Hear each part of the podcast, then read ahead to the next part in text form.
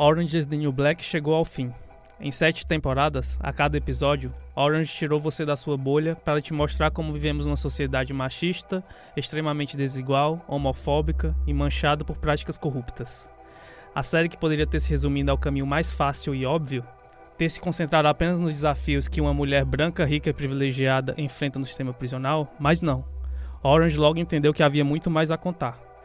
Fora da sua bolha, há milhões de testes condenados à prisão perpétua mesmo sendo inocentes. Orange expõe contradições de um mundo onde o acesso a direitos sociais básicos é seletivo e dá visibilidade a quem pouco é enxergado na vida real. Esse é o Só Mais Um Episódio, o podcast do Sistema Mares que fala sobre séries.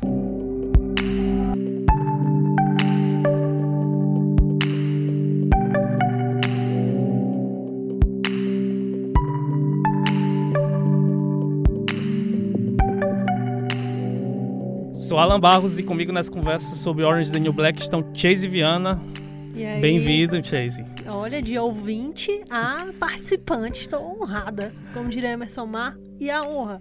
Chorou quantas vezes em Orange? Em sete temporadas. Cara, só com esse teu, essa tua introdução aí, falando que o mundo é cheio de tastes, eu já me arrepiei todinha, já enchi os olhos d'água. Então, daí você tira.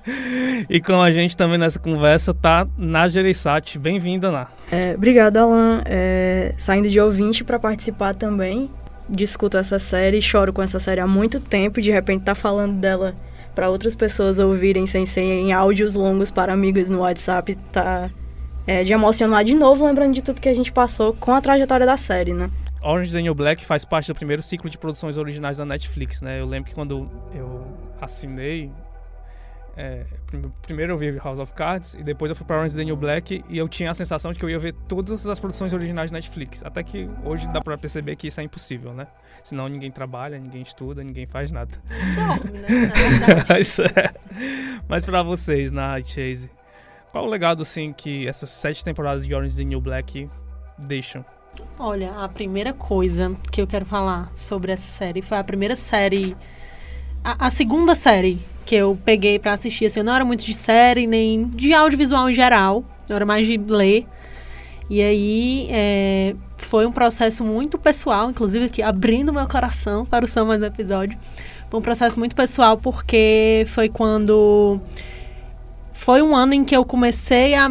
Eu entrei na universidade, aí comecei a me descobrir, né, em termos de sexualidade. E fui assistir Orange muito, assim, buscando essa representatividade, buscando esse lugar, assim, pra, pra me ver, né, de certo modo. E eu lembro que teve uma vez que eu tava lá no, no laboratório de informática da UFC e tinha um papel de parede, isso é muito claro na minha mente. Tinha um papel de parede que era um, um, um pôster, né? Promocional de Orange. Provavelmente fui eu. Provavelmente foi a Ana que colocou. E aí, uma menina da minha turma falou. Eu me fiz de doida, né? Eu, ah, você sei o quê? A série? Sendo que eu já tinha terminado a primeira temporada, assim, na louca. Aí ela é uma série só de sapatão. Aí eu.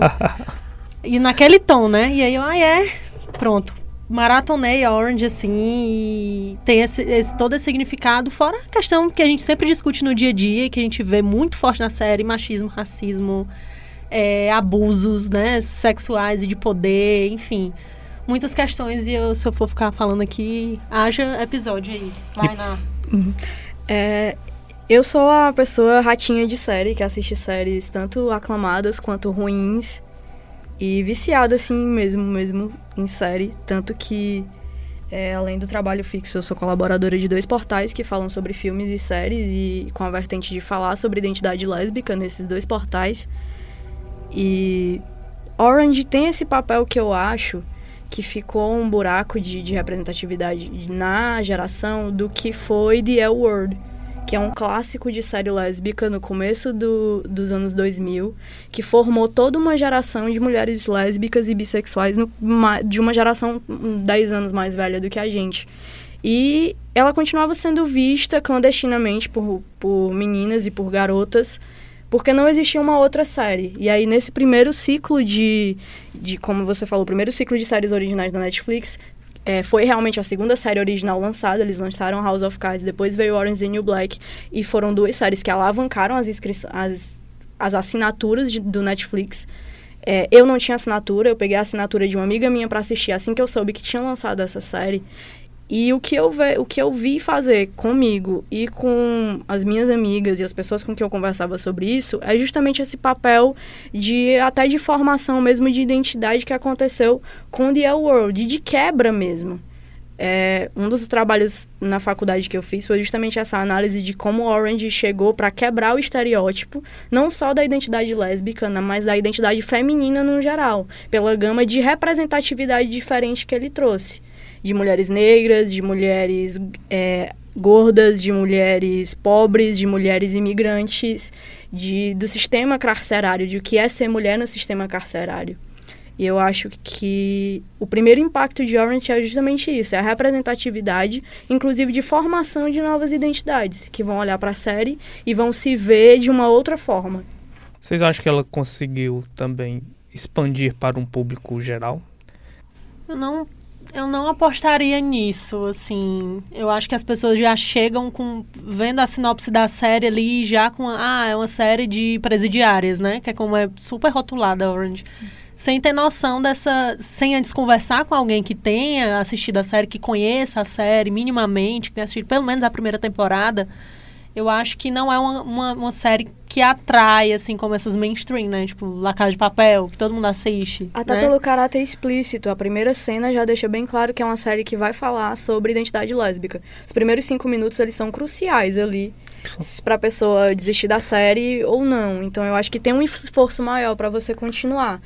É, eu acho que quem não é o público-alvo que já assistiu, ou que quer assistir aquilo, ele tem um esforço muito maior de continuar na série.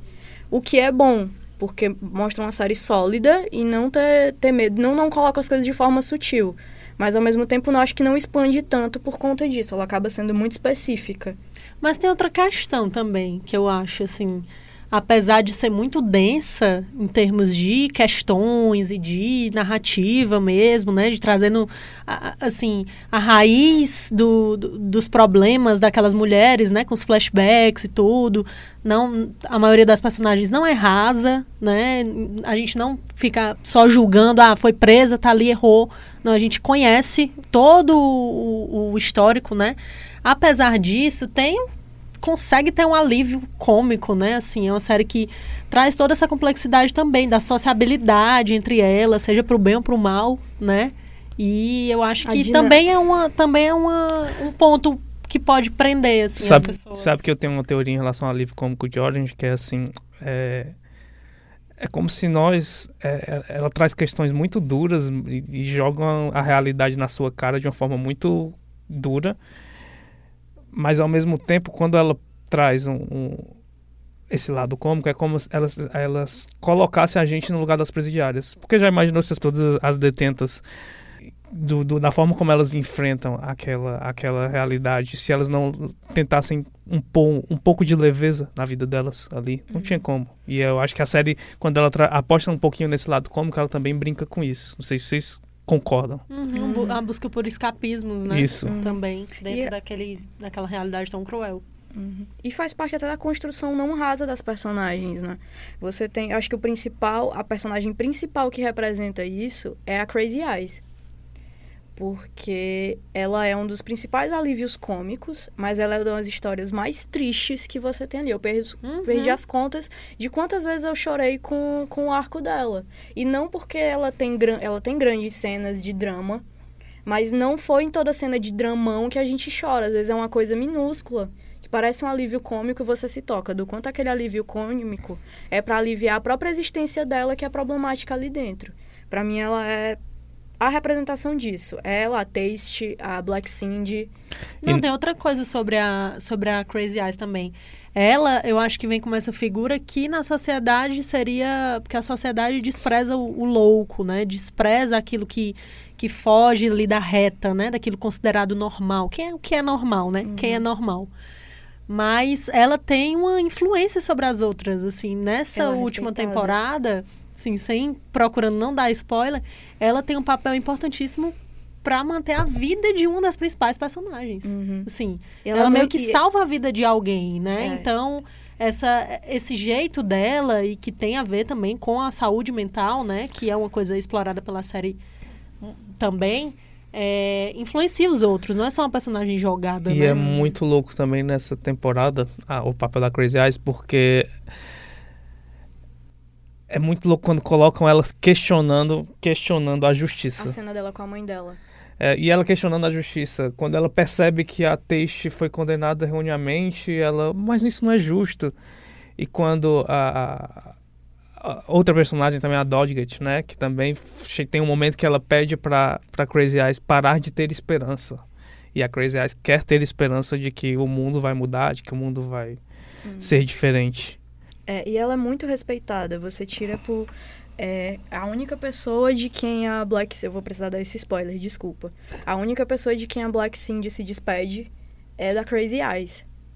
Ela não se despede de mais ninguém. Ela não tenta falar uma última vez com a, com a Taste. Ela não vai atrás de outras pessoas. Ela, ela mal diz tchau pra Frieda, que é a, a companheira de cela dela. Mas ela pede cinco minutos a mais pra ir falar com a Crazy Eyes.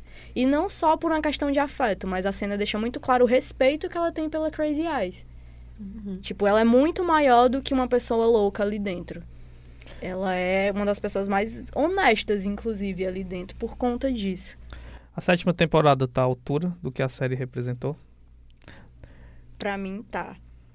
Tem muita diferença de, de narrativa. Era isso Tem que eu ia umas mudanças de narrativa muito. é, algumas mais explícitas, outras muito sutis. Nos primeiros episódios, a mudança de narrativa, de apresentar os pensamentos Era isso que eu de uma também. forma é quase etérea como eles entram dentro do roteiro. Eu achei incrível, porque Tava- dá esse tom de despedida e dá um tom também de outra imersão dentro do- da narrativa. Tava até comentando com o Alan, quando a gente, né, quando ele me convidou pra falar sobre Orange, eu tava começando a assistir a temporada e eu comentei justamente sobre isso, sobre essa diferença, né, um- umas questões técnicas mesmo, né, desde questões técnicas, a- tinha uma cena que a Alex, acho que no primeiro episódio já, é, dá um, um- congela a imagem dela e continua o áudio, tipo, como se fosse o pensamento dela, e aí depois vem uma cena de- que estão várias detentas, né, na- que, que mostram uma nova, uma nova área, né, lá do, do de Litchfield, e as detentas os pensamentos e um colagem de pensamentos e Aquela mas é outra coisa ainda em relação à narrativa eu achei meio lento e eu acho que alguns dos flashbacks foram meio não sei se vocês concordam meio que pra manter o formato ali ó, a gente tem esse formato de mostrar os flashbacks aqui mas alguns nem foram nem eram tão né? relevantes nem necessários achei fiquei com preguiça em alguns momentos preciso assumir Eu, eu gosto, apesar de, de entender que realmente eles ficam soltos, eu gosto porque eu acho que faz parte da construção humana de cada personagem. Mesmo que fique solto, é uma coisa pessoal minha e eu, eu deixo claro que eu gosto de série ruim também. Então eu defendo algumas coisas. Todos nós. E aí eu gosto por conta disso, por achar que mesmo tendo seja um erro de roteiro, por estar solto, por alguns não terem finalidade, é, ajuda na construção de, de, de humanidade mesmo das personagens, desses flashbacks. Tem algum algum destino de personagens durante a série toda? Eu não vou nem falar dessas das, especificamente dessa da sétima, que em algum momento incomodou vocês. O que mais me agradou em Orange também é porque ela poderia ter ido para um caminho fácil e ter dado um destino que, as, que a gente torce para alguns personagens. A gente quer que todas se deem bem, porque a gente se apega a todas. Mas aí vem a série e não faz isso. Não, não, não dá esse fanservice que a gente queria. Vocês têm essa mesma sensação, assim, de que vocês queriam, gostam, é, é, de- desejam que elas sempre se deem bem, que, enf- enfim, elas encontrem o que elas queriam, e, mas gostam que a, que a série traga esse... Na primeira temporada já ficou claro que Orange não ia dar isso pra gente, pra mim. Quando. Eu vou esquecer o nome da personagem agora, mas na morte da, da Lourinha. Tu lembra o nome dela? não Na sabe primeira é? temporada... De overdose. sei sei Que o. O. O. Porstache faz a. Ela ter. Esconde o corpo e tal. E era uma personagem que eu tinha me apegado. A personagem. Eu tinha realmente me apegado à personagem e eles não. E era uma personagem que era muito carismática. Muito, muitíssimo carismática. Tinha sido bem trabalhada dentro da. Uma temporada só, foi na primeira temporada, mas tinha sido muito. Muito bem trabalhada. E ele- ela foi morta, ela foi retirada. Teve um destino que não era o que a gente esperava. E, e muito para isso, para já deixar claro, eu acho que a série ia trazer, é, apesar de ser uma ficção, ter coisinhas bobas, coisinhas sutis, mas que ia tentar de alguma forma dar um tom de que era uma série que ia tentar trazer algum tipo de realidade mesmo. Não tem final feliz, porque na realidade não, não, Não tem, tem final, final feliz, feliz, né? Gente, pulsei. Você. Pelo amor de Deus. Eu não queria Foi entrar no assim, caso da É muito triste. Não, é muito triste. E olha o poder que essa, que essa morte teve, assim. Eu acho que Tem, foi justo. respingou no resto da série, assim, respingou, né? Entre aspas. A Foi- série, é as três outras temporadas da série foram movidas pela morte da. Teve uma temporada inteira só movida pela morte da Pulsei. E é justamente isso. É, é- é o poder muito, o poder de quem produziu a série de entender a força da personagem, porque era uma das personagens mais queridas, mais carismáticas, e ao mesmo tempo que a gente fica muito chateado por ter sido morta, a gente entende que era a personagem para ter sido feito aquilo. Porque talvez outra personagem, tanto secundária, por, por mais que dentro da série seja uma pessoa tão importante com outra, mas talvez não teria a força para levar o resto da série como a Pulsei levou. Sofia. Sofia sumiu, né? Sim. Sim. Tem uma surpresa nessa. Hã? Mas tem uma surpresa nessa última Eu temporada. fiquei sabendo. Sim, eu sei, eu sei da surpresa. Eu sei da surpresa. Sofia mas... e Big Boo, né? Ah, é a Big Boo, não lembrava dela. Também tem perdão. uma surpresa da Big Boo. Tem a surpresa da Big Boo. Mas não, a Big Boo não é muito relevante pra mim, não, assim. não- Mas ela era uma Nem personagem. é, pra mim tanto faz, mas, Mas, a ela Sofia, era uma gente, personagem que entrou no grupo de recorrentes que não era tanto, né?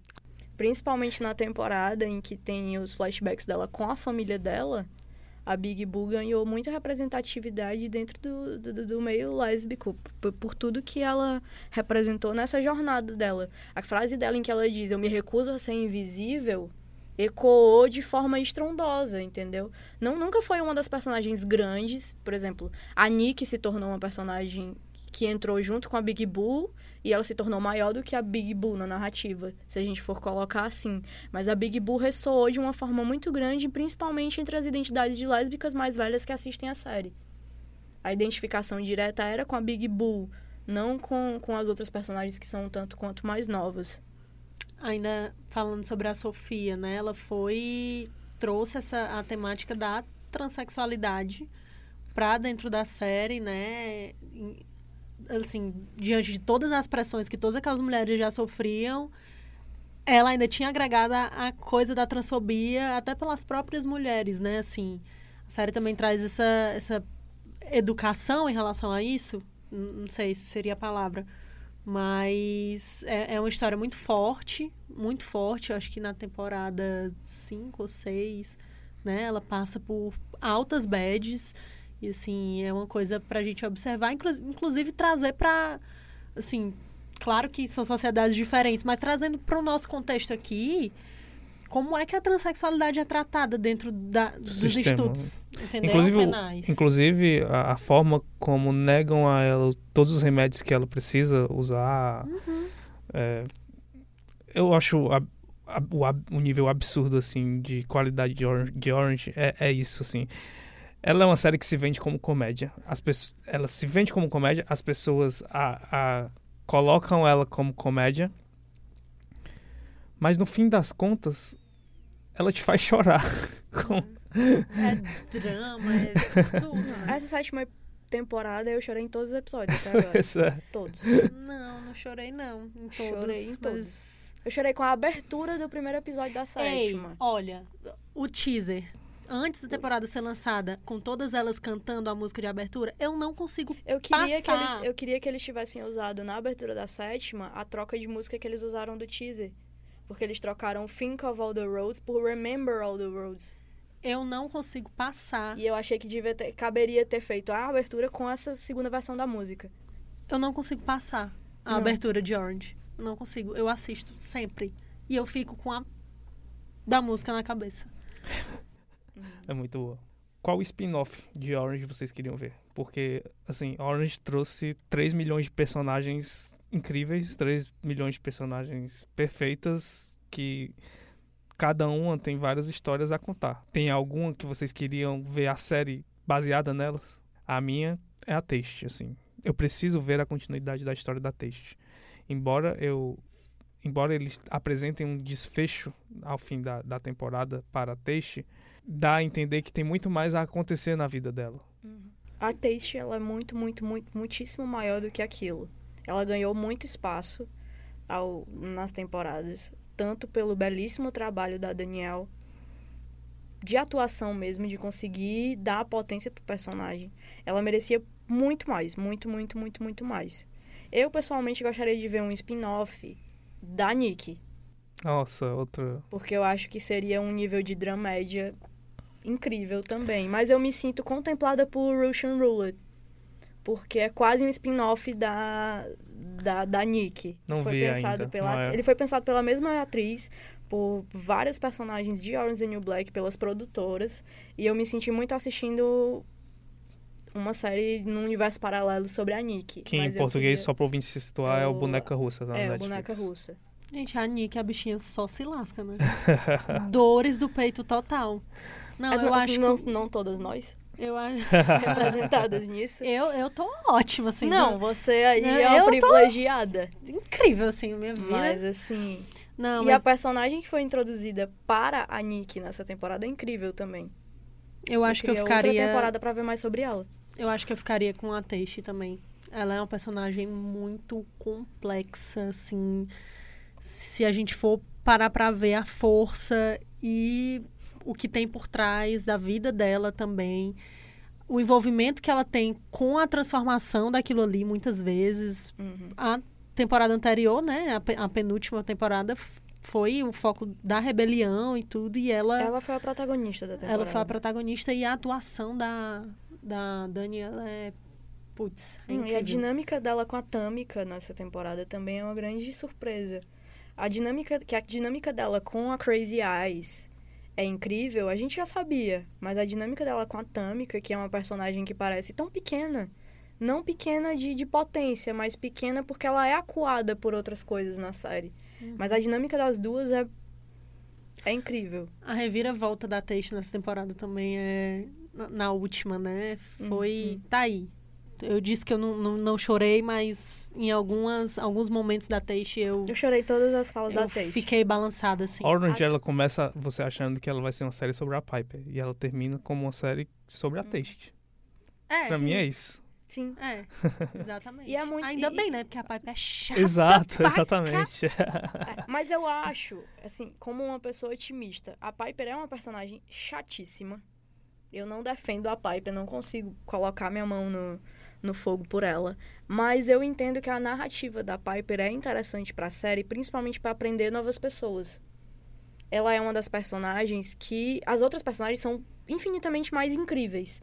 Mas a narrativa da Piper é o que talvez prenda pessoas que não são público-alvo pra continuar assistindo a série e pra pensar sobre os próprios privilégios. Ela é a personagem didática. Com certeza. A, a Sai- ela é isso, ela é a personagem didática. Infelizmente, a gente tem que trabalhar com esse tipo de personagem ainda, ter personagens didáticos, didáticos que beiram o, o ridículo, às vezes, o estúpido de ser didático pra ensinar uma pessoa que ela tem privilégios. Gente, a gente tem uma sessão nesse podcast, que vocês que já ouviram, imagino que saibam qual é, que é o qual o último episódio. Eu tenho quase certeza que o último episódio de todos aqui foi Orange is the New Black. Então eu vou fazer de uma forma diferente nesse programa. Com o fim de Orange is the New Black, eu quero que vocês indiquem a série que cumpre um papel social que Orange is the New Black cumpre, que, que Orange is the New Black cumpre, e tão boa quanto, né? A gente vai indicar mesmo, eu tô sentindo. É The Handmaid's É Tale? The Handmaid's É The Tale. Handmaid's Tale, gente. Conto Inclusive, cara, eu quero saber quando é que vai ter um episódio neste, neste pode podcast sobre The Handmaid's Tale. Vocês voltarão, nós, certeza. é. Com certeza. Vocês voltaram certeza pra falar de The Handmaid's Tale. Eu vou ficar só de ouvinte. Eu- desculpa, gente, eu não, eu não eu nunca consegui terminar a primeira temporada, mas é por mais é por desleixo meu, não é porque eu não gosto. Mas é- eu- Olha, inclusive mas é mais por teve, desleixo meu. teve um episódio aqui, eu não vou lembrar qual, acho que foi o episódio 14 do Só Mais Um Episódio, que você falou, Alan Barros, que não gostava das pessoas que diziam, mas como assim você não Sim. assistiu essa série? Eu me senti pessoalmente atingida por esse seu comentário, certo? Mas eu preciso dizer, como assim você não continuou assistindo É, o pior que esse eu tenho que ver. Eu acho que sim. Mas eu entendo quem é, é, não consegue ver tão rápido. Porque a gente que acompanha, a gente tem isso. Não sei se a Chase passa por isso, mas eu não consigo assistir três episódios um atrás do outro sem parar um pouquinho. Não tem dois episódios leves seguidos. A gente assiste. No meio do episódio a gente pausa, principalmente enquanto mulheres, né? A gente pausa, vai respirar, res... volta para poder assistir, porque ela tem esse caráter muito, muitíssimo pesado. Não tem tanto alívio cômico como Orange tem. Você é uma série pesada o tempo todo, Uhum. com grandes atuações o tempo todo. Eu não consigo colocar, apontar uma atuação média. Até os pequenos personagens, quem entra para fazer um personagem de um episódio, entra muito bem. Eu não vou começar a comentar, certo? Vou deixar só a Uhum. Nai falando e vou dizer que a, a resposta é à sua um- pergunta, Alan Barros, é The Handmaid's Tale, certo? É. Que pra tradução aqui é o conto da Aya, né? E eu não vou mais comentar não, porque é pano pra manga. E fica aí pro, É pro episódio que você certamente vai fazer sobre essa série, né, querido? Não sei se eu teria outra para indicar, deixa eu pensar. Não. Agora, lembrando, assim, com o mesmo Acho que impacto- hoje ainda não tem. é. Hoje, Então- eu- eu- não sei, eu também não, não, não- eu, eu pergunto justamente para saber, porque hoje eu não, não vejo outra série para ocupar o, o mesmo espaço e, e ter o mesmo a, a mesma força que Orange the- tem, sabe? Não, ainda, assim, a gente costuma se apegar à série e fica, ah, não sei o quê, mas vai acabar, vai acabar. Houve rumores de que Orange ia até a décima temporada, né? Ainda bem que não foi, porque eu acho que tem hora que a gente tem que reconhecer que tem que terminar mesmo pra terminar bem, né? Porque, Esse foi um dos grandes trunfos da outra série que a gente gosta muito, de Orphan Black. oh, não, essa daí não deveria ter terminado nunca. Não, mas assim, em questão de narrativa, Orphan Black, desde o primeiro episódio, foi dito que seria uma série de cinco temporadas. E que cada temporada não, nunca ultrapassaria 10 episódios. Você tem outras séries que começam como série de 10 episódios e de repente assim, tem uma temporada de 10 episódios e a próxima temporada tem 20, porque a série faz sucesso e a galera faz isso. Com a produção de Orphan Black, não. Sempre foi dito que seria uma, tempo- uma série de 5 temporadas com 10 episódios. Que teria 50 episódios. Inclusive, assistam. E Orphan aí, Black é tudo. e tipo, por mais que por amor a gente queira muito mais daquilo, milhões de spin-offs, Tatiana Maslany em tudo, a gente, eu entendo que foi saudável, porque você deu desfechos é, redondos e honestos para as personagens sem ter que ficar alongando. Chase e obrigado por terem aceitado o convite para vir comentar a Orange.